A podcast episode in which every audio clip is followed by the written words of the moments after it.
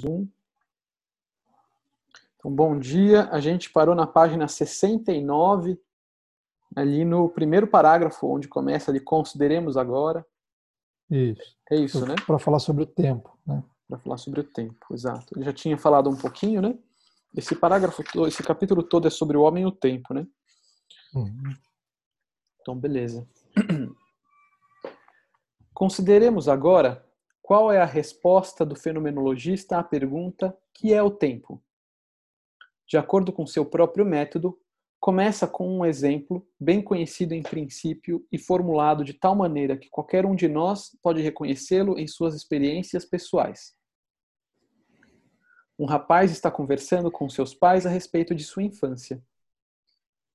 Diz ele: Sempre me lembrarei das tardes de domingo. Quando os pais lhe perguntam o que quer dizer com isso, ele acrescenta: Domingo à tarde. Nunca nos sentíamos tão rebeldes como quando os ouvíamos dizer: Vamos dar um passeio. Vestíamos todas as roupas domingueiras e quando saíamos para a rua éramos prevenidos para não andar na lama, sem falar na proibição de trepar em árvores e outras que tais.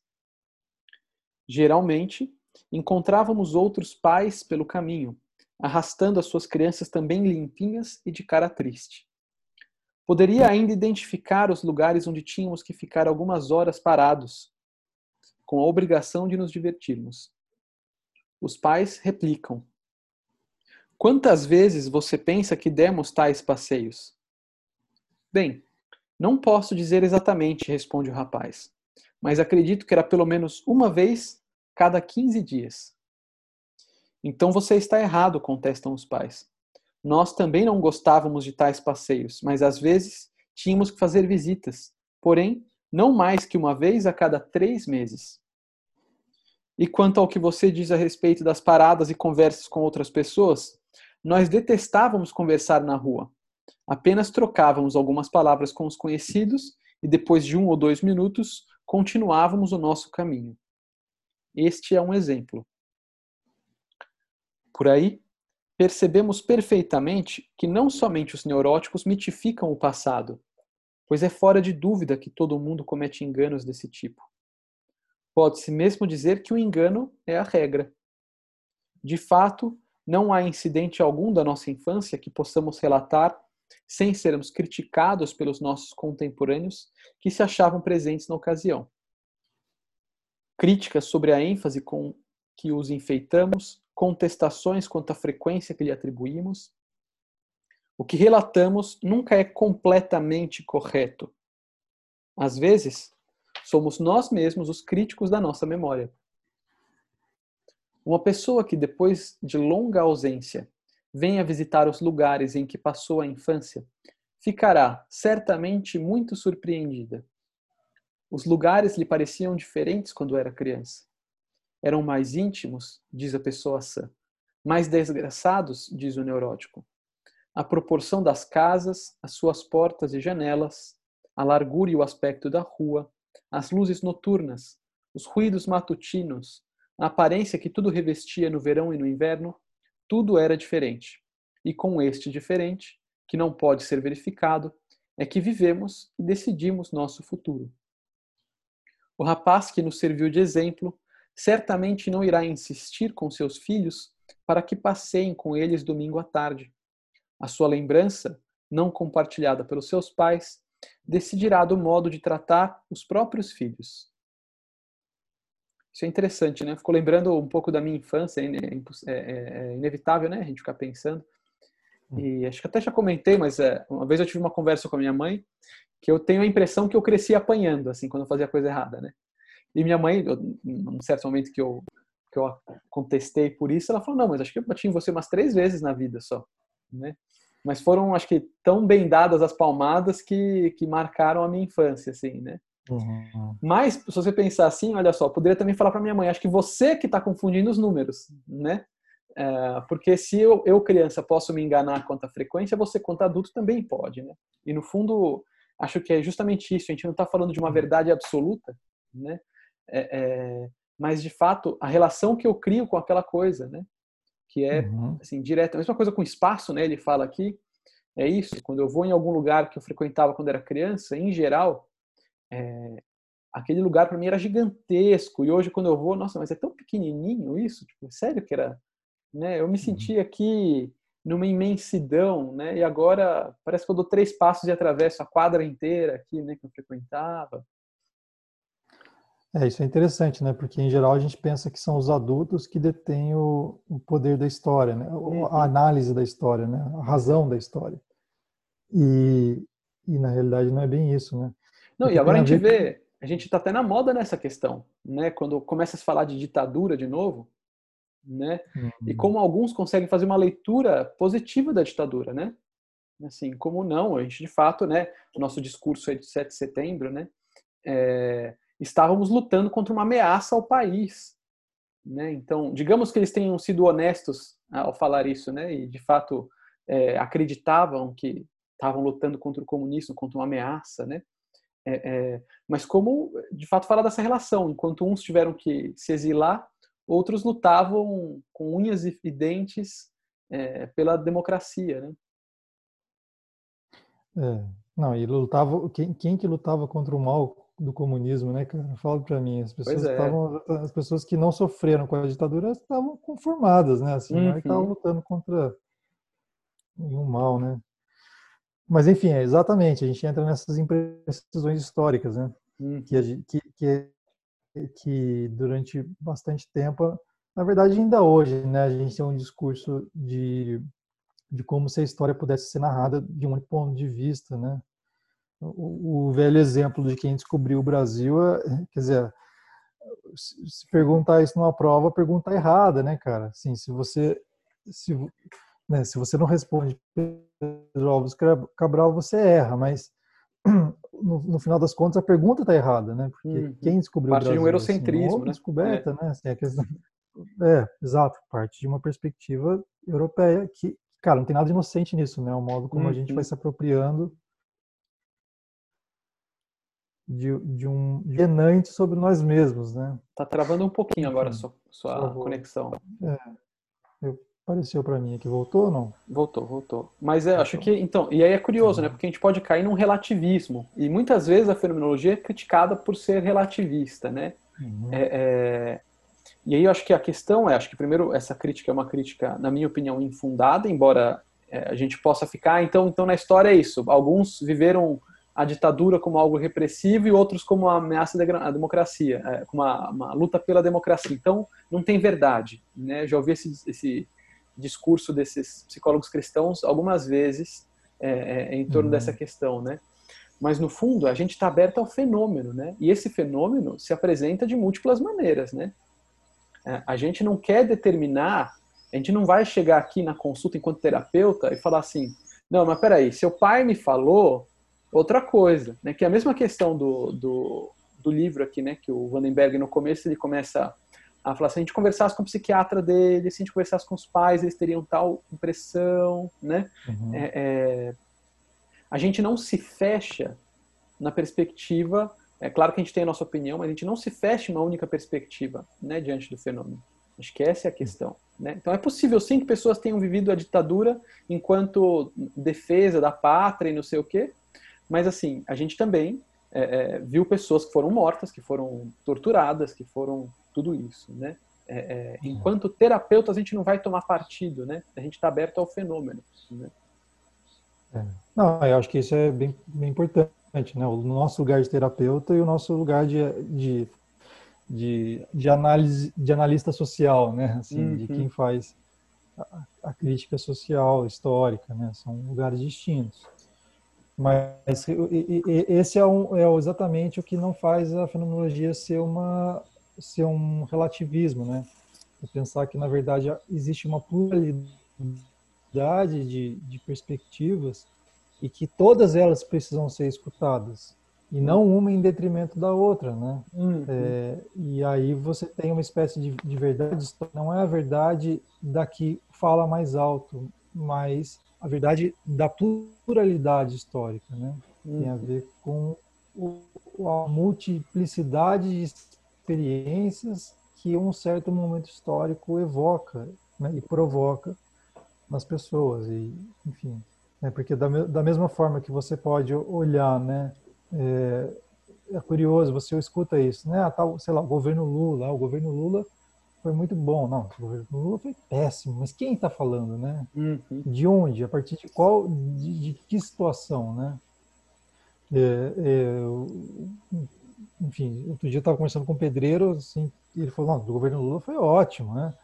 Assim, mas eu sempre escutei que o governo Lula foi péssimo. Então, então é, é, curioso isso, né, cara? Porque você uhum. depende de, do lugar de escuta, do lugar da experiência Sim. da pessoa, que também não é uma pessoa que faz uma análise social, mas ela que ela está vivendo ali num certo contexto histórico, né?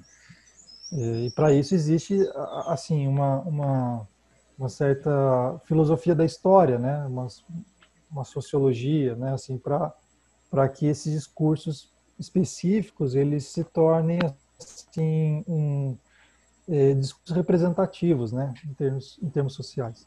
Uhum. E aí, enfim, acho que isso, acho que esse que é o ponto, né? Assim, não é, a gente navega em opostos, né? Ou a verdade absoluta ou nada importa, né? Não uhum. existe verdade e o relativismo absoluto. É. é, não, eu acho que é isso, né? É, a fenomenologia é um método, né? É um método uhum. de deixar ver o fenômeno. É simples assim, né? É, é, quando eu falo dos psicólogos cristãos, eu não estou dizendo que o cristão não pode ser psicólogo, né? Pelo contrário, eu sou cristão, né? Ah, agora, quando eu falo dessa, dessa onda de psicologia cristã, eu estou falando de uma certa determinação de visão do fenômeno, né? Porque existe toda, enfim, tem, se a gente fosse entrar nisso ia dar bastante conversa, mas assim, é, em geral, essas pessoas que se dizem dessa maneira olham determinar, olham para a realidade já em direção a algo e não aguardando o fenômeno se mostrar, né? Que é o que a fenomenologia prega, né? Então Uh, acho que isso é muito importante deixar claro, né? Assim, a gente, enquanto fenomenólogo, a gente se utiliza de um método para deixar o fenômeno aparecer. E aí sim, a gente, enquanto terapeuta aqui, tentar entender o fenômeno junto com o paciente, devolver o fenômeno para ele mesmo, né? Ali o que a gente está vendo, e é isso, né? Sabendo que o que a gente está vendo não é a totalidade também da coisa, né? Mas é o que está se apresentando naquele momento. Né? Então, acho que isso é muito importante porque eu não quero encerrar o paciente numa análise né? E falar, olha, mas é isso, né? Olha só como você não está fazendo tal coisa. Você só sempre repete a mesma coisa. Você é fraco. Você é isso que é um discurso que vai muito aí para o vitimismo da pessoa e tal, né? Uhum. É, enfim. É, acho que é bem isso. Bom, vamos lá. Acho vamos. que ele vai entrar ainda mais na questão do tempo, né? Uhum. Tá entrando, aliás. A primeira coisa a dizer a respeito do passado é que ele nos fala no presente. O passado não é primordialmente significativo no tempo em que se deu. Naquele tempo, talvez não tivesse significado algum. O passado é significativo agora. Houve inúmeras tardes de domingo gozadas em completa liberdade. Este era o passado quando ocorreu, mas este passado não tem função. Está aí, utilizável por outras pessoas que queiram fazer dele o seu próprio passado. O passado que é significativo é o passado como aparece agora. O passado que tem significância é o passado presente. Uhum. Depois da guerra, certa mulher visitou a prisão em que tinha passado algumas semanas apavorantes durante a ocupação da Holanda pelos alemães. O que mais a impressionou foi que a porta da prisão lhe pareceu muito pequena, muito menor do que esperava. Em minha memória, a porta era duas vezes mais larga e duas vezes mais alta, disse ela.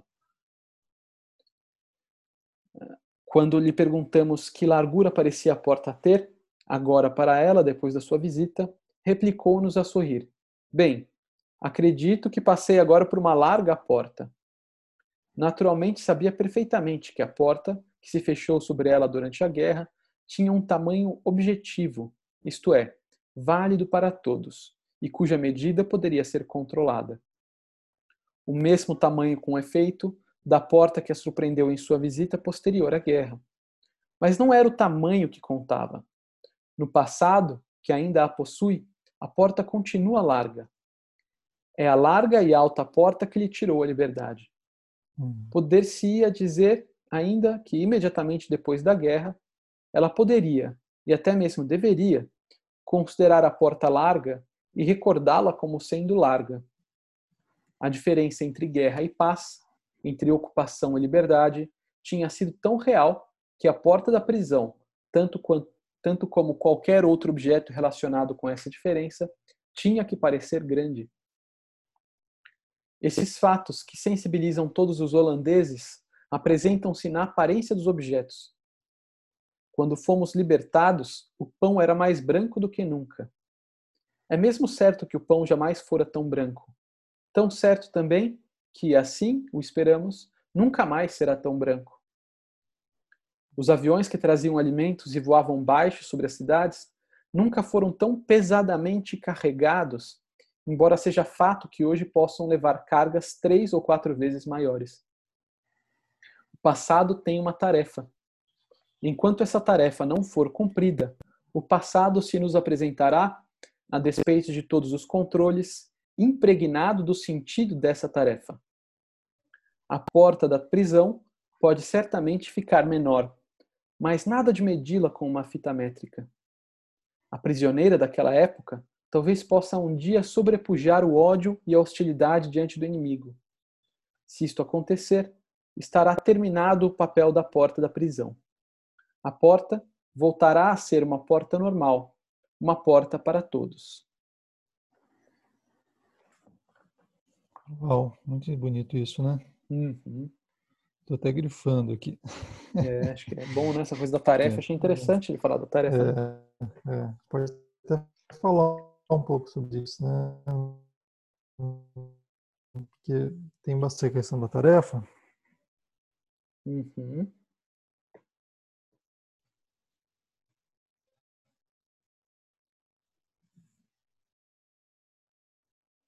Qual seria a tarefa do passado, né? É.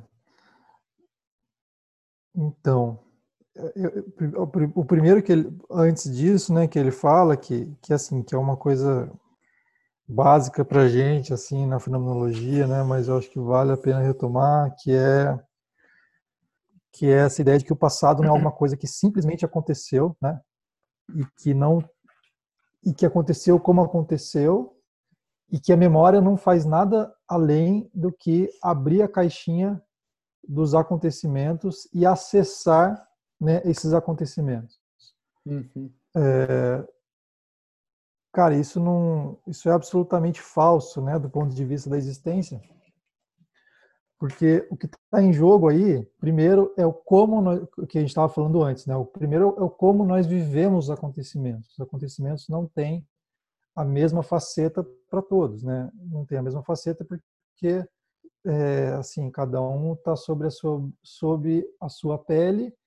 E isso significa dizer que cada um é, respira um ar que lhe é próprio, né? E isso aparece sobretudo em situações mais dramáticas, né? Assim, quando as, quando quando as vivências são mais intensas, você percebe justamente a diferença entre uma situação, a diferença entre as experiências, né? O modo de perspectiva em relação ao mesmo acontecimento.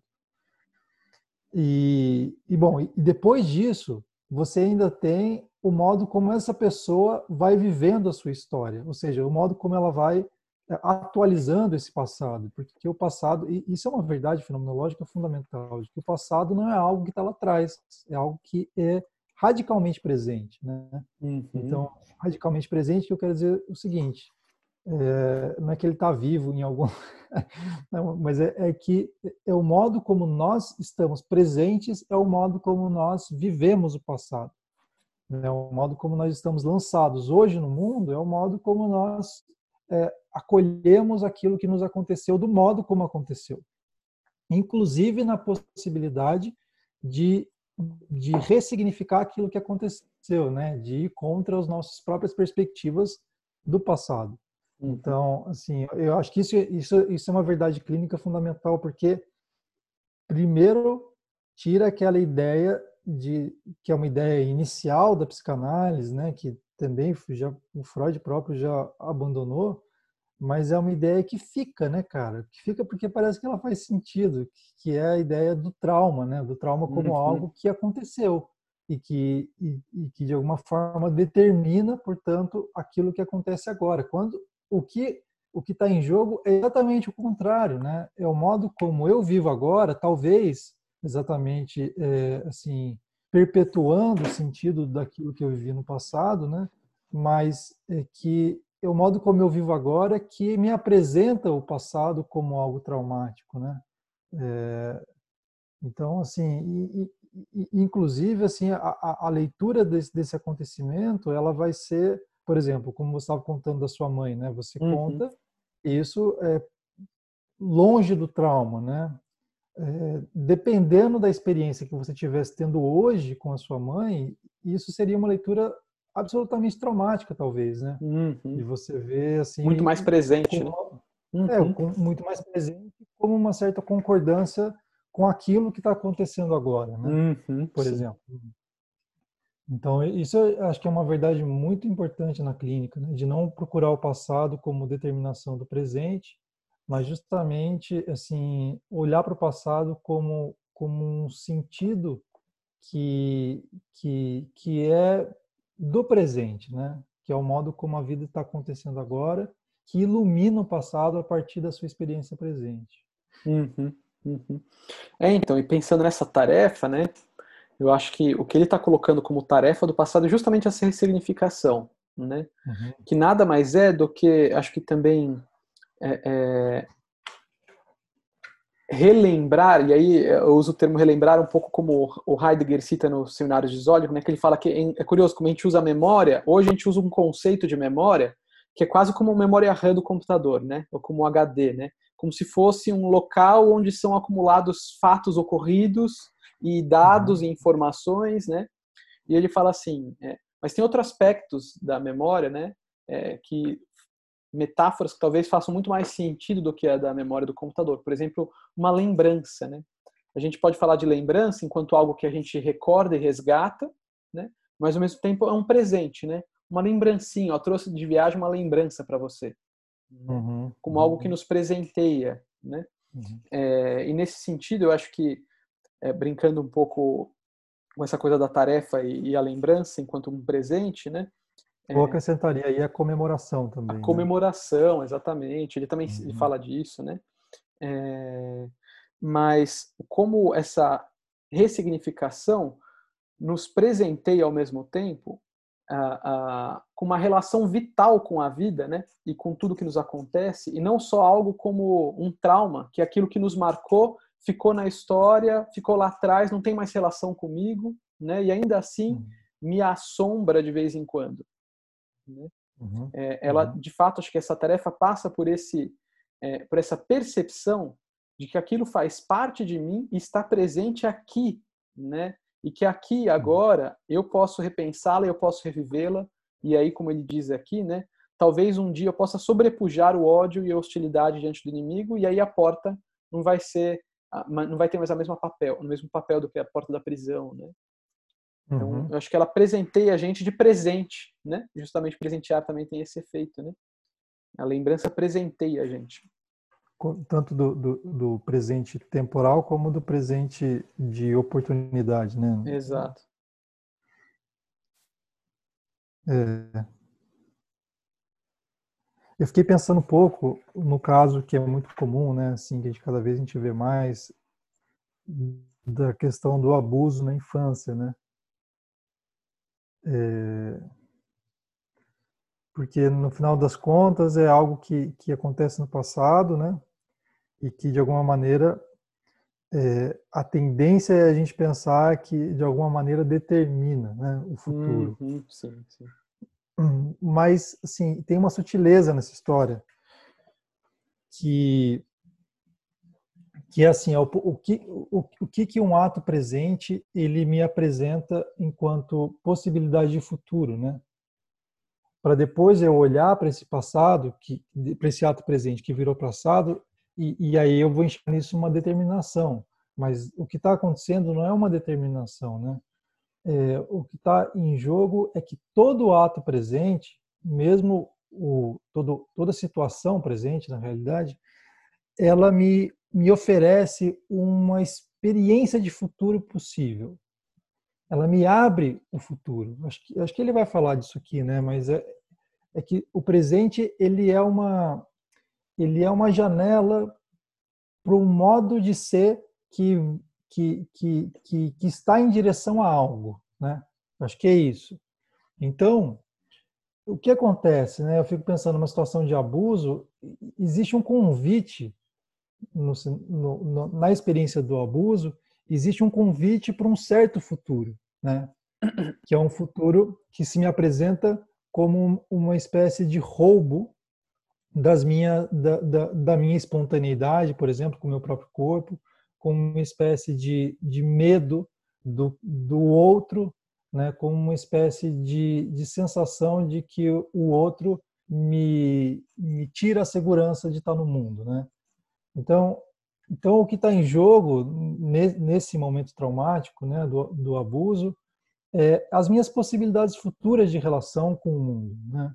que se limitam a partir de um ato que me, que me tira que me tira a segurança de estar no mundo. É, e, o que, e, e, e, o, e o modo como isso vai se constituindo ao longo da minha história é, não é que esse ato me determina, né? É, mas, mas é justamente a, o meu olhar o meu olhar para esse passado que me faz perceber o quanto esse ato ele, ele ainda se faz presente no sentido meu, na minha vida presente, que aí você é muito comum isso, né, cara, que que mulheres que foram abusadas na infância, elas acabem se tornando pessoas submissas, né? Mulheres e homens, né? Pessoas que em que o mundo do outro ele ele acaba sendo um mundo muito opressivo, com o qual você tem muita dificuldade de, de se posicionar, né? De, de, de lutar, assim, essa questão de parece que te foi tirado o direito é, em relação ao posicionamento ao, em relação ao outro, né? É, mas não é que existe uma determinação do passado em relação ao presente. Existe uma espécie de sentido que se prolonga ao longo da história, né? Que é vivido no presente, né? E que é constantemente atualizado no presente e que é, pode ser ressignificado no presente. Né? Então, aí uhum, se justifica a nossa tarefa né, enquanto terapeutas, uhum. de, de olhar para esse passado não como algo que aconteceu e que determina quem eu sou, mas de olhar para esse passado como algo que me apresentou um certo horizonte histórico, né, um certo, uma certa possibilidade de estar no mundo, que todavia é, é a possibilidade que eu estou agora, né? Uhum. Enfim. É, me veio agora a, a, cabeça, não sei se dá para fazer essa transposição assim, mas é, um pouco na condição humana, a Hannah, a Hannah Arendt ela fala né, que a ação do homem contém algo inaugural, né? Que por isso é milagrosa ao mesmo tempo. Né? Então o homem uhum. tem essa, essa potência milagrosa na ação, né? E, e com o crescimento da sociedade, né? E, enfim, é, com o modelo um pouco atual que a gente tem de sociedade, é, é, de massa, de impessoalidade e tal, a ação é, que é reduzida somente ao trabalho, né, a força de trabalho, ao trabalhar, ela perde essa capacidade inaugural e ao perder a capacidade inaugural, ela se torna comportamento, né? É. Parece que se, se der para fazer essa transposição, né? Ah, uhum. Uhum é como se no trauma, né, ou nesses eventos do passado, a gente pudesse facilmente cair nessa situação em que a nossa ação já perdeu a possibilidade de abertura de mundo, né? Uhum. se torna somente um comportar-se, né? Não é à toa que a própria comportamental é uma das mais indicadas aí para pessoas para, né, mudar é, é, questões de comportamento como esse, né, muitas vezes de algum trauma uhum. ou é, ou se sofre um assalto tem medo de sair na rua. Estresse pós-traumático, eu... né? Exatamente. Uhum, Comportamental é. é famosa por isso, né? Uhum. É... Mas é justamente por isso, né? Porque a partir do momento que uma ação, né? E vamos pensar também, ação para ela não é só o fazer, né? Mas o pensar também, né? É, é... enquanto o, o fazer humano, aquilo que nos é mais humano, é tolhido de futuro ou de abertura, né? Ele se transforma simplesmente num comportamento que pode ser bom ou ruim, depende da sociedade, né? Dependendo do, uhum. do contexto em que se insere, né? E fica enrijecido, né? fica impessoal, fica, fica sofrido, né? É, o que, o que existe é a permanência de um certo lugar, né? Exato.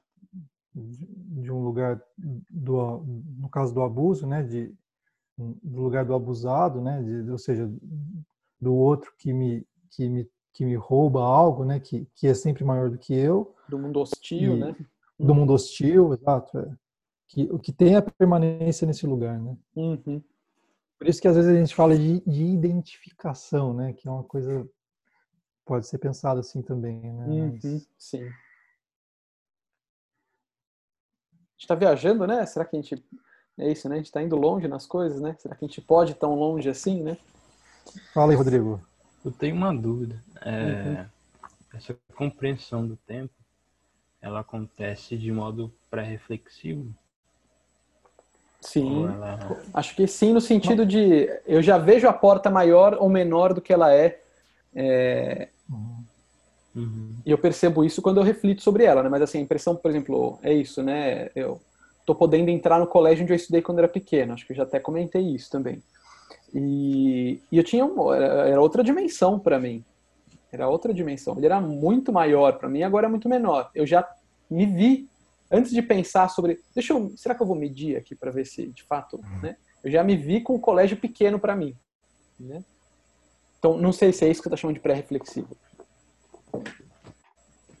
Sim, é, eu fiquei pensando é, como a experiência ela precisa, em certo sentido, ser narrada para ser atualizada no presente. É um, sofreria uma interferência assim de um racionalismo, principalmente num tempo que a gente vive, que as coisas são tornadas impessoais e racionalizadas? Então, então isso, é muito interessante. Você está dizendo a situação de eu, de eu olhar meio racionalmente, analiticamente, irracionalmente para o meu passado e me distanciar da minha experiência, ou do presente, né? É isso que você está falando? Sim. Até no, no sentido do trauma, que essa ideia de trauma que já é fixada no, na experiência de se for da criança que sofre o abuso e tal. Isso não seria como um distanciamento, já racionalizar a experiência num, e diminuir ela num, num único ponto, já no trauma, no. Não sei se estou expressando muito bem. No caso do abuso, você diz de, de é, de, de, eu, eu não entendi a questão do abuso, assim. É, deixa eu reformular. Uh, quando a, esse passado ele é atualizado no presente e narrado só como uma causa ou uhum. isso não seria uma diminuição dessa experiência passada? Uhum. Sem dúvida. E, e isso, essa, essa pergunta é muito boa, né? Porque a questão é assim, o quanto as minhas narrativas elas me aproximam ou me distanciam do meu da minha experiência que comporta exatamente o domínio do, do pré-reflexivo, que é assim, do modo como as coisas me tocam, né? Uhum. Do modo como as coisas me atingem na minha singularidade e o quanto algumas narrativas elas nos alienam exatamente disso, né? E isso pode ser visto na, na, questão do trauma e num certo convencimento, às vezes até do não trauma, né? Assim, não, mas, mas veja, você não queria também, né? Veja, pensa só, pensa comigo, né? Você estava andando com tal roupa de noite, né? Você estava com cara, sei lá, né? Essas coisas assim. Você estava com cara, você você beijou ele, de repente você fala que você não quer, né? Então, assim, existe, existem narrativas que, que são narrativas que, aliás, que é muito comum hoje, né?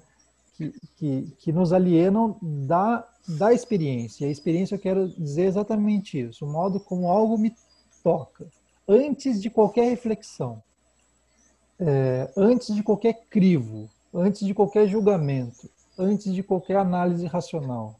Né? E o que você percebe no, no consultório é que existe muitas vezes uma análise racional sobre as experiências que, que parece que encobrem, né? Direcionam a, leitura, né? Tem, uhum. Direcionam a leitura, são narrativas que eu chamaria de narrativas alienantes, né? Que aí você tem que ficar perguntando, mas como é que foi isso?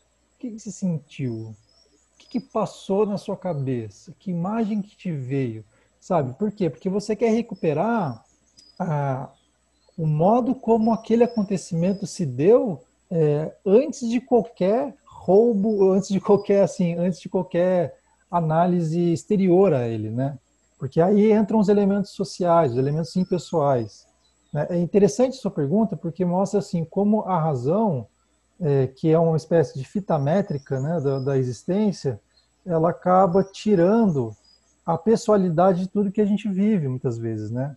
Ela uhum. serve para muitas coisas, mas no que, no que diz respeito ao, ao âmbito da, da experiência existencial, ela acaba servindo como uma impessoalização e, e uma certa normatização de novo, né, do, do, daquilo que como nós deveríamos ter vivido ou como nós é, e, de certa forma eu acabo fazendo passando uma régua, né, no, nos meus acontecimentos e inclusive às vezes trago isso para a terapia de uma maneira já já assim enquadrada, né? De modo que eu nem tenho mais acesso ao modo como foi para mim ou como é para mim. Né?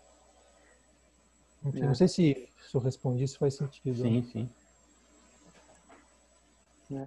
Eu, só o fato de já perceber como uma narrativa é, é, também já é algo saudável, né? Assim, porque poderia ser outra narrativa, né? Quando a pessoa está vivendo já essa situação, por exemplo, essa do trauma, do abuso ou de outro tipo de, de violência, né? É, é, ela nem percebe como uma narrativa, né? Ela percebe como a realidade dos fatos, né? Assim, uhum. e isso já é, já é alienação pura e simples, né? Assim, a pessoa já está inserida nessa alienação, né? É, é, tanto que às vezes existe uma situação de abuso em que a pessoa nem se, se percebe, é. né? É uma, tem uma naturalização disso, um casamento, né? Uhum. Eu estava conversando agora com, com uma paciente, a gente estava falando dessa relação do, do corpo, né? É, e, e, essa paciente estava contando de uma amiga que, que enfim, que que que estava com o corpo um pouco mais gordinho e tal, e aí ela fez um, vários processos, né, tipo lipoaspiração, colocou procedimentos estéticos e, assim. É, e, e, e fez um fez regime, passa fome e está com um corpo maravilhoso. Isso aparece como uma conquista, né? É, mas, sabe, se você olha para isso, você percebe que existe uma grande experiência de submissão, né? Que não está sendo dita, que não está sendo colocada. Né? Uma, uma experiência de sujeição do meu corpo a uma métrica impessoal, né? a uma narrativa de um certo corpo bonito, né? uma narrativa estética, portanto. É, e, e, o que é visto como, o que é vivido, percebido como uma conquista, é no fundo o ápice né, de uma sujeição não, não é, que não está sendo sensi, sensibilizada, né, que não está sendo vivida, que não está sendo percebida, né? Então, assim, é muito curioso isso, quando, na verdade, como às vezes você tem uma, um distanciamento radical da experiência, né? uma espécie de alienação radical do corpo e, e a substituição desse corpo meu por um corpo é, narrado né? de uma maneira absolutamente impessoal. E que eu sujeito o meu corpo, as minhas ações, a minha experiência a isso. Né? Um exemplo parecido, o Byung-Chul Han fala um pouco da sociedade do desempenho, né? E ele fala o quanto nessa sociedade em que só cabe o desempenho, que é um excesso de positividade, né? Assim, uh, tá surgindo agora essa moda que ele chama de neuroenhancers, né? Que são os aprimoradores neuronais, digamos assim, né? Não sei qual é o melhor termo. Mas, por exemplo, tem alguns documentários saindo agora sobre isso, né? O Aderol, é, ou a Ritalina, usadas para para o doping, né? É, é, usados para aprimorar o humano, né?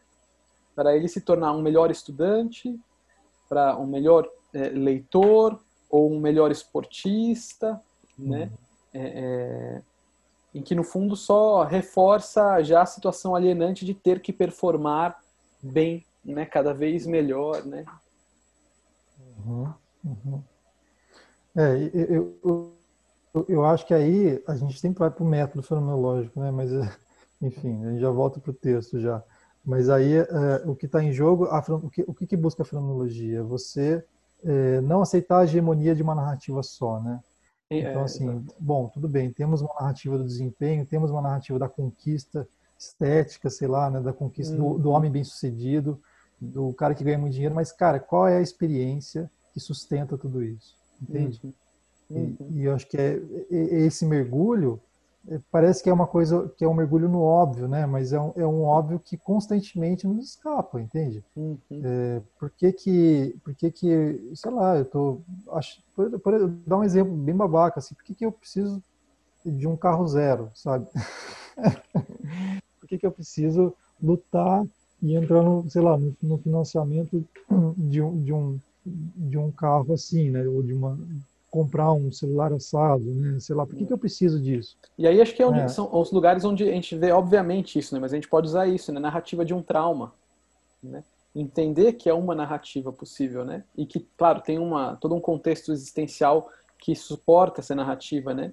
Mas a gente, enquanto fenomenólogo, saber identificar essa narrativa, uhum. né? E, e, e, em detrimento de outras, né? A importância da gente identificar isso e recolocar isso para o próprio paciente, né?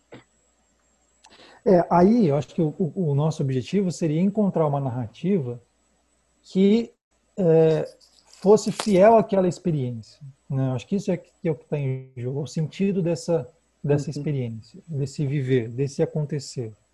Porque o que nós fazemos também é uma narrativa, mas é uma narrativa que está constantemente tentando se afinar com aquilo que está sendo vivido, com o modo uhum. como aquilo está sendo vivido.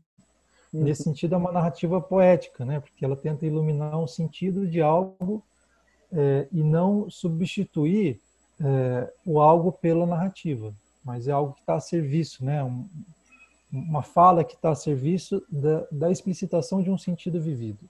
Uhum. Nossa, isso seria uma boa definição da fenomenologia. Uhum. Uma fala que está a serviço do sentido que está sendo vivido por aquela pessoa. É. E tem isso que a gente já conversou antes, mas também que eu acho que é, em certa maneira, é muito mágico na terapia, né? Que ao compartilhar narrativas, né? Porque o paciente está contando e eu estou tentando entender enquanto terapeuta, né? Identificar essa narrativa, é, é, é nisso acontece um encontro, né, que abre mundos, assim, que eu acho que é muito interessante, né? Aquilo que eu já falei do meu ex-terapeuta, né? Assim, eu contava algo que era tão sofrido para mim, né, e que eu via dessa maneira tão sofrida, e ele, ao demonstrar a calma que ele demonstrava, é, é, é como se abrisse um mundo para mim. Pera, mas então, como é que eu posso falar dos meus demônios e você permanecer aí tranquilo, né? E às vezes, ah, é, é hum. mesmo, né? Assim, surpreso por eu só estar vendo dessa forma, né? Quer dizer que há outras, né? Então há outras narrativas possíveis, assim, né? Há outras outras uhum. histórias possíveis de ser vividas, né? E depois narradas. Né?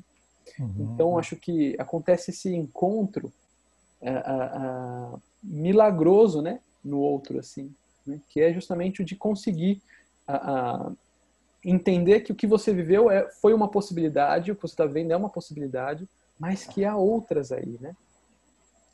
É, no fundo, a gente está falando de uma palavra, né, que é liberdade. Uhum.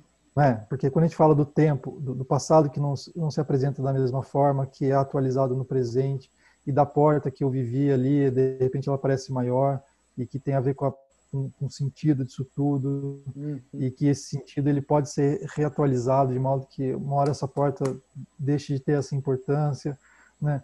É, e, e, quando você ouve o seu terapeuta, o seu terapeuta ele, ele não se fecha no, no, no, no ponto agudo do seu sofrimento, mas o olhar dele tra transparece a, a, a, possibilidade de compreensão, de, de, ou seja, nesse sentido da relativização, está vivendo de modo que você não se percebe aprisionado num único ponto. Não, o que, o que a gente está falando é, é, do elemento radical da liberdade humana de nunca é, é, se encontrar parado num, num, numa perspectiva definida a respeito das coisas, né? Das coisas, de mim mesmo, né? Da vida. E, e isso é a grande vitalidade, né? O aspecto vital da vida é, é essa mobilidade, né?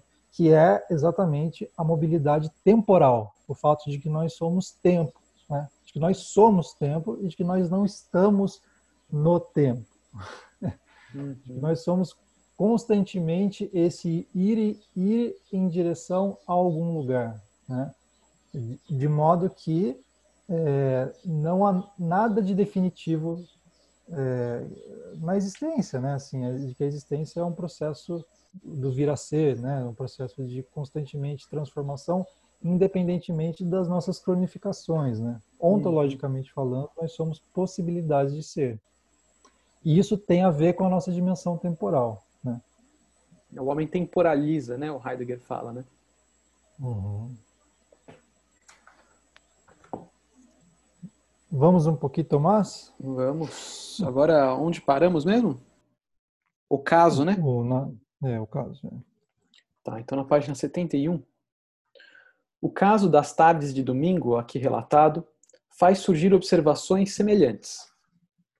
As recordações do rapaz não provam que haja algum defeito na capacidade humana de relembrar o passado. Ele não deixa de recordar o passado, mas dá a esse passado uma relação significativa. Demonstra que a sua educação não foi uma sequência de incidentes pouco significativos. Aliás, nunca é. Talvez demonstre ele, através das suas recordações, que ainda não está completamente maduro. É também possível que, ao mencionar essas lembranças aos seus pais, esteja desejando livrar-se da sua imaturidade. Quem, depois de anos de ausência, visita os cenários da sua infância e repara que a sua memória conservou uma lembrança mais amiga e mais agradável que a realidade agora observada, chega à conclusão de que o passado tem um valor a ser, a ser conservado.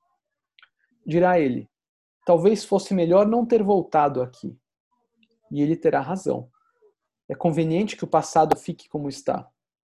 O neurótico, porém, está errado quando evita os cenários da sua infância. É conveniente que o passado. Não, peraí, eu voltei, né? Está procurando escapar de um passado de natureza prejudicial. Talvez seja a ocasião oportuna para que veja seu passado sob uma luz diferente. Será útil que consulte um terapeuta para discutir com ele o passado se com essa discussão sentir-se melhor, terá tornado seu passado mais acessível. Poderá então visitar os sítios em que passou a infância, porque estar curado significa estar apto a mover-se. Talvez encontre mistérios em vários lugares, mas já não se defrontará com portas fechadas. Deixem-me resumir tudo isto como segue. O passado não é a posse de um tempo passado a recordação não é a volta ao ancoradouro de engramas correta ou incorretamente gravados. O passado é o que era como parece agora. O que era, de fato, as tardes de domingo eram ocupadas por passeios cerimoniosos, mas isso não é mais que um fato, esqueleto do passado. Se esse esqueleto tiver de reviver, necessitará de carne e sangue, o passado, que é real, é real agora. O fato de ser real desta maneira não é desprovido de sentido. O passado desempenha um papel, tem que preencher uma tarefa atual, para melhor ou para pior. Se o passado não tem tarefa alguma a cumprir, absolutamente nenhuma, então ele não está aí. Então recordação alguma desse passado é possível. A clínica psiquiátrica oferece surpreendentes exemplos disso. Os pacientes neuróticos, como também os psicóticos, são capazes de esquecer acontecimentos significativos. Às vezes, parece que períodos inteiros foram apagados, mas quando o paciente melhora, torna-se evidente que esses períodos não desapareceram completamente.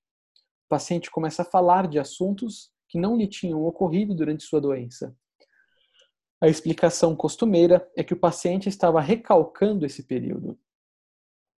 Supõe-se que o incidente ou período tinha afundado no inconsciente, ali ficara depositado por, por certo tempo.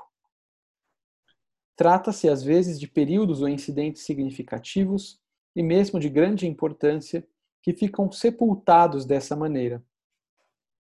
Mas é este próprio fato que nos faz duvidar da correção do que está implícito na palavra recalque.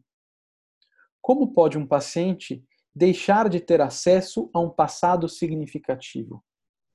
Além disso, como pode uma coisa ficar sepultada ou afundada? E ainda se pode perguntar: afundada onde? Que é o inconsciente? Se deixarmos de lado as hipóteses complicadas, deveremos confessar que tudo continua sendo enigmático.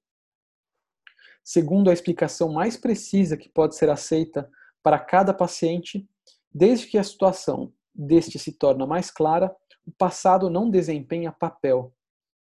Às vezes, não desempenha papel no sentido de não dever desempenhá-lo e sempre deixa de desempenhar papel porque não pode desempenhá-lo. O presente impede-o. O presente é de outra maneira, de natureza tal que o passado constituiria um fator por demais perturbador. A mesma conexão existe no que concerne a percepção. Aquilo que não está desempenhando papel não é visto nem ouvido, embora estímulos continuem sem dúvida a fluir ao olho e ao ouvido. Isso significa que o impacto real dos estímulos se realiza, que o objeto da percepção ali está, mas não a própria percepção. Cada um de nós vive numa casa que tem aspectos jamais observados por nós. Embora estímulos vindo desses aspectos atinjam os nossos olhos talvez milhares de vezes. Nem tudo o que acontece é uma experiência. Isto é verdadeiro para a existência como tal e, portanto, não requer explicação. Assim vivemos como os objetos à nossa volta, com as pessoas que nos cercam. Assim é a nossa relação com o nosso próprio passado. Aquilo que não tem função, não tem realidade. Está ausente. Está apenas presente como fato bruto ou condição. A vida terá que decidir se este fato ou esta condição deve transformar-se em realidade. A vida também terá que decidir como a condição se torna realidade. Não nos é dada a recordação pura e simples. As nossas recordações têm um motivo. É este motivo que decide a natureza da recordação. Encantadora, deliciosa, agradável, desapontadora ou aborrecida. O motivo é que decide o passado.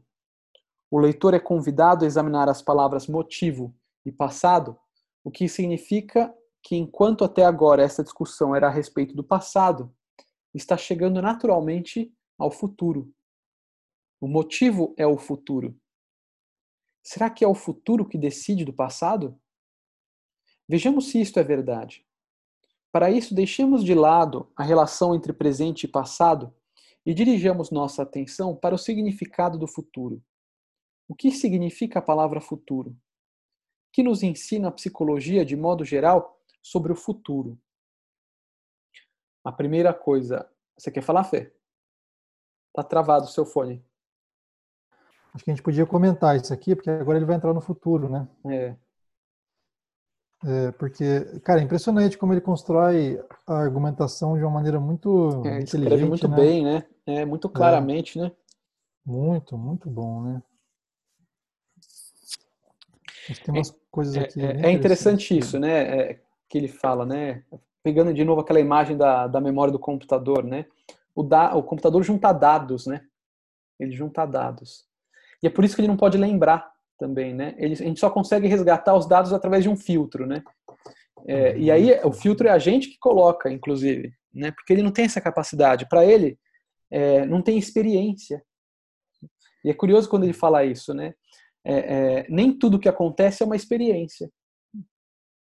Né? É. Parece que aquilo que de fato é significativo para mim se torna uma experiência. Aquilo que não, não me toca, não me toca, é um dado, né? Passou. Deve até ter sido registrado em algum lugar aqui, mas assim, passou. Né? Isso, isso, é muito legal, porque sabe qual a conclusão disso? Que tudo que eu vivo, tudo que eu vejo fala sobre mim. Uhum. Não é? Cara, Exatamente. porque assim, se, se, eu, se, eu não, se eu vejo tantas coisas e não vejo existencialmente falando todas elas, é porque tudo que eu vejo é porque está falando sobre mim no sentido de que eu estou vendo a partir daquilo que eu sou, né? Uhum. É uma grande seleção. Tem um conto do Borges, do, do Jorge Luiz Borges, né? Que é, que é o Funes, o Memorioso, que é um conto incrível. Acho que está naquele livro Ficções, né? Que eu acho que é esse. Que é um é conto muito interessante, cara. Recomendo a leitura. Que é da história do Funes, que é um que era um sujeito que tinha uma memória perfeita. Ele se lembrava de tudo, absolutamente tudo. É, e então, o que acontece com um sujeito que tem uma memória perfeita? E memória perfeita significa incapaz de esquecimento. Né? E acontece que ele vai. A realidade para ele se torna uma coisa assim é insuportável. Porque quando ele olha, por exemplo, eu não lembro dos exemplos, mas é assim, uma árvore, ele vai ver não só a árvore, ele vai ver as folhas, cada folha, a ranhura de cada folha, sabe? Porque a memória perfeita também é uma percepção perfeita. Interessante uhum. isso, né? Porque, assim, para eu lembrar de tudo, é porque a minha percepção precisa ser perfeita. Então, qual a solução do Funes? Ficar num quarto escuro. Uhum. Porque a realidade para ele fica insuportável. E se ele vai lembrar de um dia, ele demora muito tempo para lembrar daquele dia. Ele passa, pode demorar uma vida inteira lembrando de um dia que ele viveu, porque assim há, há muito mais coisas, né? Num dia que, que que a nossa memória é uma memória que passa uma, assim, ela, ela pega só o essencial, né? O Rubem Alves dizia isso, a memória é um escorredor de macarrão, só fica o uhum. essencial, né? Só o que você uhum. vai comer. Uhum. É, porque é exatamente isso, né, cara? A gente lembra aquilo que a gente vive, de, de tal maneira que, que o, a, uma memória sem esquecimento é uma memória sem, sem personalidade, né? sem singularidade. A gente precisa do esquecimento. O esquecimento, como diz o, o, o Gadamer, é, a saúde pertence ao milagre do autoesquecimento. Hum. De fato, assim, uma, uma das dimensões do esquecimento é o esquecimento mesmo, assim, né? O fato de você poder esquecer vários, várias, assim, detalhes da realidade, né? vários aspectos da realidade para você lembrar, né, ou perceber exatamente aquilo que te diz respeito. Né? Uhum. Se não tem isso, é, é, assim seria uma experiência insuportável, seria um, um mundo insuportavelmente assim detalhado que na, em que nada nos dissesse respeito ou tudo nos dissesse respeito ao mesmo tempo, né? Então, uhum. Uhum. Precisa, o, o, filtro, o filtro aí é o filtro da singularidade, né? O modo Exato. como as coisas me aparecem, como as coisas me tocam e como o passado vivido aparece a mim a partir do modo como as coisas estão me tocando agora. Uhum. É, é. é, impressionante. Eu penso também no caminho oposto, né? É, que é o da lembrança, né? Assim, como de repente a gente se lembra de coisas, né? Que a gente nem uhum. sabia que tinha ficado registrado. Né? que a gente não, não, não, nunca tinha dado atenção e de repente é isso, né? É, é, a gente lembra de, de eventos assim uh, uh, impressionantes. Eu lembro uma vez que eu fui para a praia, tinha uma casa na praia lá, e, e, eu fui depois de muito tempo e eu vi assim alguém que rabiscou na mesa com coisa de vandalismo infantil, né? Pegou a ponta ali, escreveu alguma coisa na mesa, né? E eu lembro do dia que a pessoa escreveu aquilo, né? E aquilo, nossa, me trouxe inúmeras lembranças, né? Não só do, do escrever na mesa, mas assim da minha infância como um todo, ali, das vezes que eu fui, né? Eu não queria relembrar aquilo, aquilo me veio, né? Não é que uhum. no computador a gente ativa o filtro que a gente quer, né?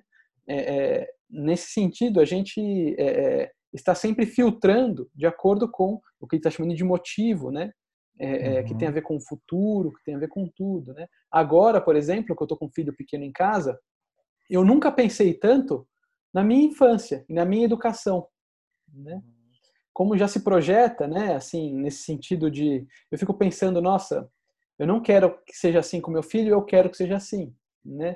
Eu uhum. espero que ele seja de tal forma, de tal forma, mas nisso eu fico resgatando a minha infância, né? Quer dizer, a minha infância é resgatada em certa medida, né? Pela minha experiência. Então, é, de fato, é, ele escreve de um jeito que é tão claro e bonito, né? Que é difícil até de achar na própria Fenô, né? Isso. É, um jeito literário, né? Bem e, literário. E, é, literário e, ao mesmo tempo, assim, ah, como é que eu posso colocar, assim, muito prático, se é que a gente pode colocar assim, prático no sentido de estar tá falando de uma coisa muito concreta, né? Uhum. É, e, e, e, e, e, óbvia, né? Assim, é quase incontestável isso. É, e ele fala que ele fala aqui um pouco quando ele fala do inconsciente, que é isso, né? É, do, a questão do recalque, isso é, é uma, uma coisa muito interessante. E assim, porque o, o que acontece, né, cara, que, que esse passado não vem, né? É, é simples, né, cara? Porque agora ele não tem função no meu presente. Está precisando ou não ver. pode uhum. ou não pode ter função. Que ele usa uhum. essa... sim, e aí sim, eu sim. acho que entra o, o, esse não pode ter função é exatamente o horizonte que o Freud percebeu. Uhum. Né? O não pode ter função. Ou seja, eu vivi uma coisa que não pode ter função no meu presente. E quando você olha para isso, a, a, questão é assim, por que, que não pode? Né? E, e o Vandenberg vai, vai, vai ter esse olhar, não pode porque socialmente não se pode. Porque existe uma construção social onde esse isso que eu vivi, ou seja, o sentido disso que eu vivi, não tem lugar na sociedade em que eu vivo. E, de certa maneira, o convite que essa sociedade me faz, né, que, esse, que esse horizonte social me promove, é, para que eu pertença a ele, eu, eu não posso deixar que, que, que, que esse acontecido tenha lugar na minha vida. É interessante, porque o que tem aí é, é um recalque, é uma, mas é uma repressão de um, de um horizonte de vida social histórico. Né? Ou seja, o que a gente está falando aí é do horizonte da sexualidade na época do Freud. Tanto que a gente não tem esses traumas mais, né? Da, da... Tem, às vezes, no caso do abuso. Porque aí o abuso, sim, é uma coisa assim, de que eu já vi pacientes esquecer do, do, de que foram abusados na infância e se lembrar depois, com 20 anos, né? E aí a história toda é revivida. Mas aquilo não tinha, não podia ter um lugar no contexto em que ela vivia. Aquela lembrança ela não poderia ter esse lugar, né? Então ela precisa é, viver coisas e, e, encontrar um contexto onde aquele passado pudesse ser de novo evocado para poder ser assim o sentido daquilo ser vivido, né? Mas acho que é interessante pensar isso. Não é que ele ignora o que a psicanálise diz, é que ele coloca uhum. o, o, o, as questões Presente, é. que o Freud viu uhum. é, assim, fenomenologicamente, né? Uhum, uhum. É. O que nos faz perguntar assim, o que nós podemos diante do não posso, né? que a gente vê muito isso na clínica, né? O paciente parece que não está disponível para falar daquilo, né? Uhum. Para ele mesmo, não é para gente, né? Para Uhum. ele mesmo. De tocar nos Nós assuntos, né? podemos- É, uhum. É, é, a única coisa que a gente pode é ir oferecendo um lugar onde tudo é permitido, né? Ou seja, onde todos os aspectos da vida cabem e são acolhidos e têm um sentido, podem ter um sentido. Uhum. É Uhum. uma outra definição da terapia. A gente lê mais ou a gente para por aqui? Porque faltam aí cinco, poucos minutinhos. Eu acho que a gente pode parar, né? Vamos parar. Acho que Eu sim, tenho né? Porque mesmo porque esse capítulo ainda vai longe, né? Esse é um capítulo Vai longo, longe. né? É o, te- é o tema fundamental da fenomenologia, é o tempo, né, cara? É. Assim, Ele ainda vai até 87 falando sobre o tempo, né?